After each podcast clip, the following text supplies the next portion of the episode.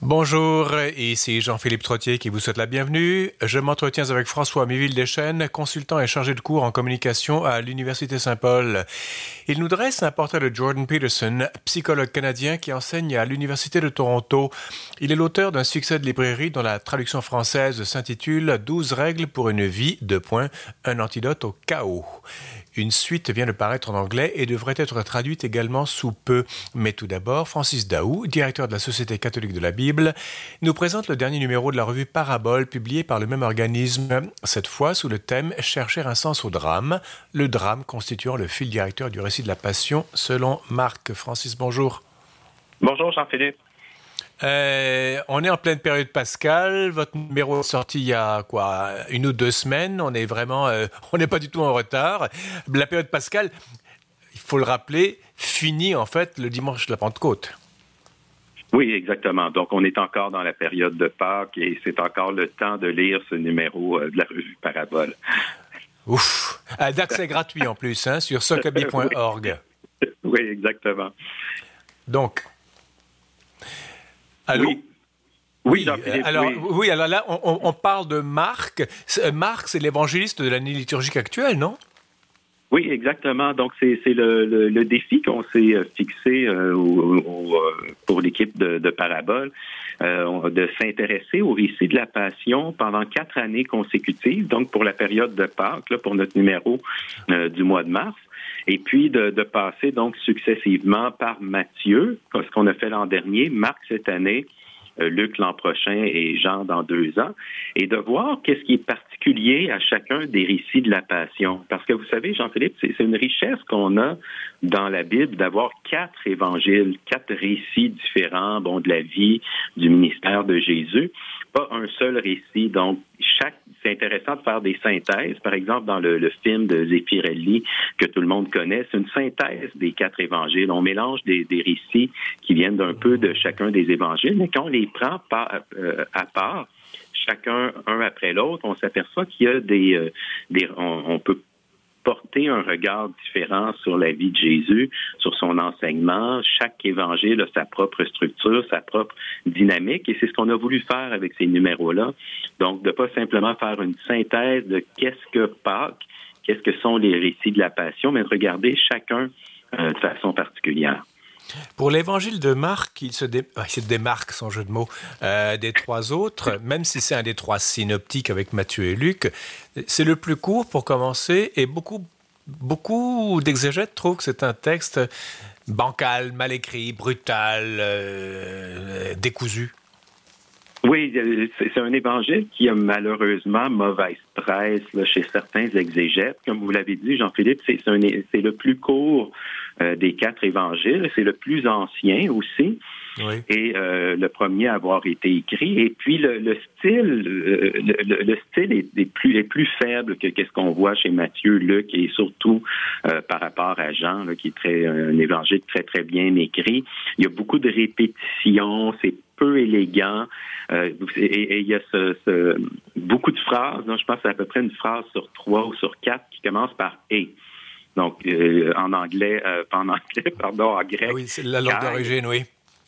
Donc, et, et, euh, et, Jésus arriva à tel endroit, et Jésus traversa la mer, et Jésus dit aux disciples, et Jésus, et, et, ça devient un peu lourd quand on lit, on se dit, ouf, il pourrait avoir un mais, un parce que, un car ou quelque chose comme ça. Mais c'est toujours des et, et, et. Et ça donne une impression un peu plus faible au niveau, c'est ça, le littéraire que les, les trois autres évangiles. Et le début et la fin aussi, c'est tranché presque à la hache, non? Oui, c'est euh, et comme comme je le mentionnais tout à l'heure, c'est le premier des évangiles et ça commence de façon abrupte et ça se termine de façon abrupte aussi, hein, comparativement bon à Matthieu et Luc qui ont un, récit de l'enfance de Jésus. Euh, Jean, lui, bon, va parler bon de l'incarnation du Verbe euh, dans le prologue qui, qui est une réflexion théologique très très poussée. Avec Marc, ça commence de façon abrupte. Évangile de Jésus-Christ, Fils de Dieu. Et euh, tout de suite après, on commence à parler du baptême euh, de Jean-Baptiste. Tout de suite après, et ça se termine de façon très abrupte aussi au chapitre 16, verset 8, avec le silence des femmes. On dit les, les, les femmes euh, ne disent rien à personne car elles avaient peur. Et initialement, l'Évangile se terminait à cet endroit-là. Ce qui, est, ce qui est assez étonnant, ça se termine avec un silence des femmes qui ont peur, mais on a ajouté huit versets plus tard et on sait que c'est un ajout parce que les, copies les plus anciennes de l'Évangile de Marc n'ont pas ces versets-là. Et c'est très, très clair que ce qu'on raconte dans ces versets-là, en fait, c'est ce qu'on a dans les, les autres évangiles, chez Matthieu, Luc et Jean, qui ont été écrits 20 ou 40 ans plus tard. Et il manque quelques et, j'imagine, dans les huit derniers versets, non?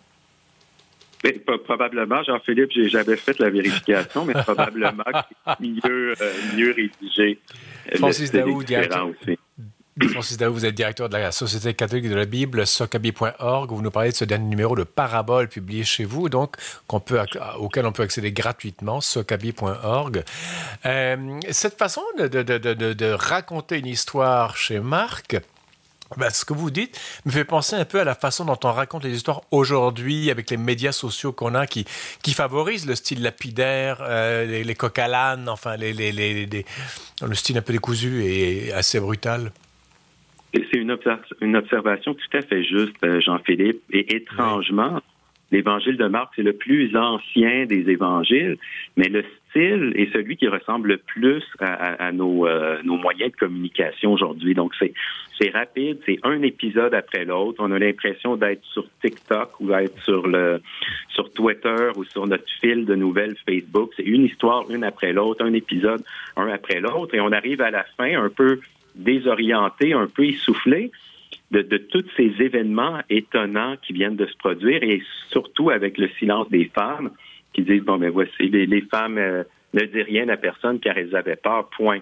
Alors, il y a, un étonnement quand on finit de lire l'évangile de Marc, on se demande, mais qu'est-ce que c'était que cette histoire? Qu'est-ce qui vient, qu'est-ce que je viens de lire? C'est quoi cette histoire-là au juste? Là? Euh, est-ce qu'il y a le fait que vous avez dit que les autres évangiles ont, été écrits minimum 20 ou 30 ans après la mort de Jésus Marc, c'est beaucoup plus, c'est antérieur à ça. Euh, on, a davantage de questions que de réponses. On n'a pas eu le temps de mûrir une réflexion euh, profonde, élégante, élaborée comme dans les trois autres évangiles. Tout, à fait, Jean-Philippe. C'est un des aspects intéressants de l'Évangile de Marc. Peut-être qu'il y a moins une réflexion moins approfondie, mais ça nous permet de, voir quel était. Je pense, je crois que ça témoigne de l'étonnement euh, initial des, disciples. Euh, au, lendemain de la mort et de la résurrection de Jésus. Il y a quelque chose d'étonnant qui vient de se produire et on le goûte davantage dans l'évangile de Marc. On commence à réfléchir sur, sur le, caractère étonnant de ces événements-là. Comment ça se fait que Jésus est mort? C'est un premier choc. Il y a un, deuxième choc. Comment ça se fait que Jésus est ressuscité? C'est quoi cette histoire-là? Et, on, ça nous permet donc d'avoir de, accès davantage à, à cet étonnement initial des, des, premiers disciples et des premières communautés chrétiennes. Ben, L'étonnement qui est lié d'abord à la perte, la crucifixion, euh, les disciples s'y attendaient pas et ils s'attendent encore moins à le voir ressusciter. Je veux dire, on, est, euh, comment dire, on télescope en quelques pages des, événements fondateurs du christianisme. C'est, on peut comprendre que ce soit brutal. Oui, c'est brutal. Et puis, ce qui est intéressant aussi, c'est de voir que cette expérience-là, elle, euh, elle, elle s'adresse fort probablement à la communauté de Rome. Et vous savez, la, manière, Jean-Philippe, que, l'Évangile euh, de Marc est construit, on a, vraiment deux parties très, très claires. Une première partie, une première partie de 1,8 à 8,30, où c'est vraiment la croissance de l'Église. Hein, Où, en fait, donc Jésus enseigne, les foules se déplacent, il y a de plus en plus de personnes autour de lui, ça va bien, il enseigne, il fait de la multiplication de pain, tout, va bien. Euh, tout le monde est intéressé à lui. Et à partir de 8-31, il y a une coupure. Et là, ça commence avec le déclin. Les, les, les, les disciples commencent à s'éloigner de Jésus progressivement. Et Jésus se retrouve au final seul sur la croix et dit Mon Dieu, mon Dieu, pourquoi m'as-tu abandonné Donc, il, y a vraiment une expérience qui peut être intéressante. Et dans cette, toute cette expérience-là, évidemment, on peut penser à Pierre qui, quand il voit les autres disciples commencer à se pousser, lui, il dit non, non, moi, jamais je vais te laisser tomber. Et finalement, c'est lui le pire euh, du, groupe des disciples qui, répète trois fois qu'il ne connaît pas ce gars-là. Mais c'est intéressant parce que c'est l'expérience de, des communautés chrétiennes à cette époque-là est fort encore plus à Rome, parce qu'on sait qu'à cette époque-là, on était sous le règne de l'empereur Néron. Il y avait des persécutions. Alors, on avait connu cette croissance-là. L'Église grandissait, tout allait bien. Tout à coup, les persécutions commencent. Les gens commencent à se désister, euh, à quitter la foi chrétienne. Et ça peut être intéressant et pour le, les communautés chrétiennes de cette époque-là, mais pour nous aussi aujourd'hui. Pourquoi, Francis, intituler ce thème de votre numéro parabole, donc euh, qu'on peut voir gratuitement socabi.org sur votre site, donc de la Société catholique de la Bible, pourquoi l'intituler le thème ainsi chercher un sens au drame euh, Est-ce que, c'est que l'évangile de Marc raconte des choses trop fraîches et on va chercher un sens à ce drame de la passion du Christ? Pourquoi ça? Mais euh, justement, Jean-Philippe, il y a un double drame dont, dont on a parlé tout à l'heure, ou un double choc à la mort de Jésus, qui, qui, est étonnante, on en reparlera tout à l'heure, mais une mort par crucifixion, à cette époque-là, c'était quelque chose de très, très rare. Et, euh, le, le évidemment, bon, la résurrection, qui est quelque chose de très étonnant aussi. Donc, le, euh, ce qu'on a euh, choisi de mettre en valeur dans ce numéro-là, c'est justement la recherche de sens qui s'amorce chez les premières communautés chrétiennes, qui, qui essaient de, de comprendre qu'est-ce qui vient de se passer, qui essaient de comprendre qui était Jésus de Nazareth. Hein? Et, et c'est ça le centre de l'évangile de Marc. Au début, on nous dit évangile de, euh, évangile de Jésus-Christ, fils de Dieu, mais tout le long de l'évangile, la question qu'on est, qui est posée au lecteur, c'est qui est ce Jésus de Nazareth-là? Et le, le, centre, on pourrait dire, de l'évangile, c'est quand Jésus demande aux disciples, et vous, qui dites-vous que je suis? Ça, c'est une question qui est posée aux disciples, mais qui est posée à tout lecteur de tous les temps de se demander, mais c'est qui ce, Jésus de Nazareth-là? Donc, cette, cette quête de sens, suite à un double drame, c'est ce qu'on ce qu'on a voulu mettre en valeur pour embarquer nous aussi dans cette recherche de sens-là, essayer de, voir nous aussi comment on peut comprendre ces événements-là, même s'ils sont très lointains. Et l'Évangile de Marc nous permet d'y avoir accès de façon plus euh, plus près parce qu'elle témoigne des, des premiers pas dans la réflexion de foi des communautés chrétiennes.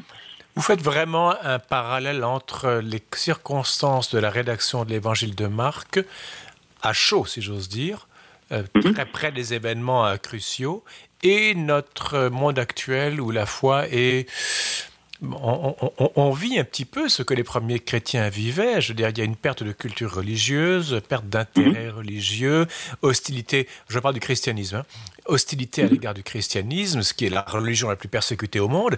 Euh, euh, faites-vous vraiment, c'est moi qui devance votre pensée, Francis Daou, faites-vous vraiment un parallèle entre ce que les chrétiens vivent aujourd'hui, entre indifférence et hostilité, et ce que les premiers disciples vivaient?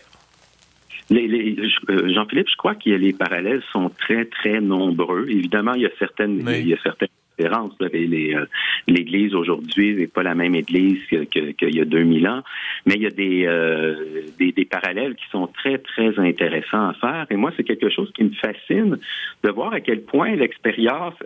vous savez, on est, on est passé à travers l'époque de, de, on est passé outre l'époque de, de, de l'Église triomphante euh, et, et on, on, est dans une, nouvelle époque maintenant d'une Église plus humble. Mais ce qui est intéressant, c'est que ça nous rapproche des origines du christianisme. Ce qu'on vit présentement est très très proche de ce qui était vécu euh, par ces premières communautés qui essayaient de comprendre euh, les événements, qui vivaient dans un monde qui leur était euh, souvent hostile. Euh, Ajoutez-vous une. Est-ce que vous épicez votre réflexion d'une référence à la pandémie en plus ou pas?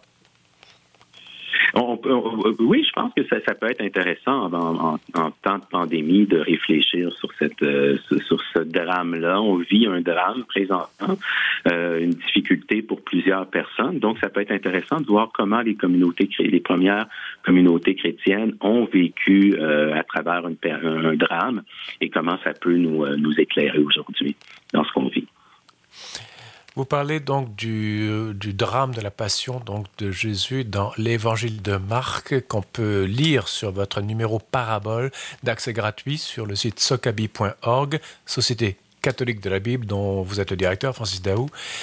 Vous avez mentionné au début euh, que l'évangile de Marc finit brutalement sur le silence des femmes au tombeau, elles sont effrayées.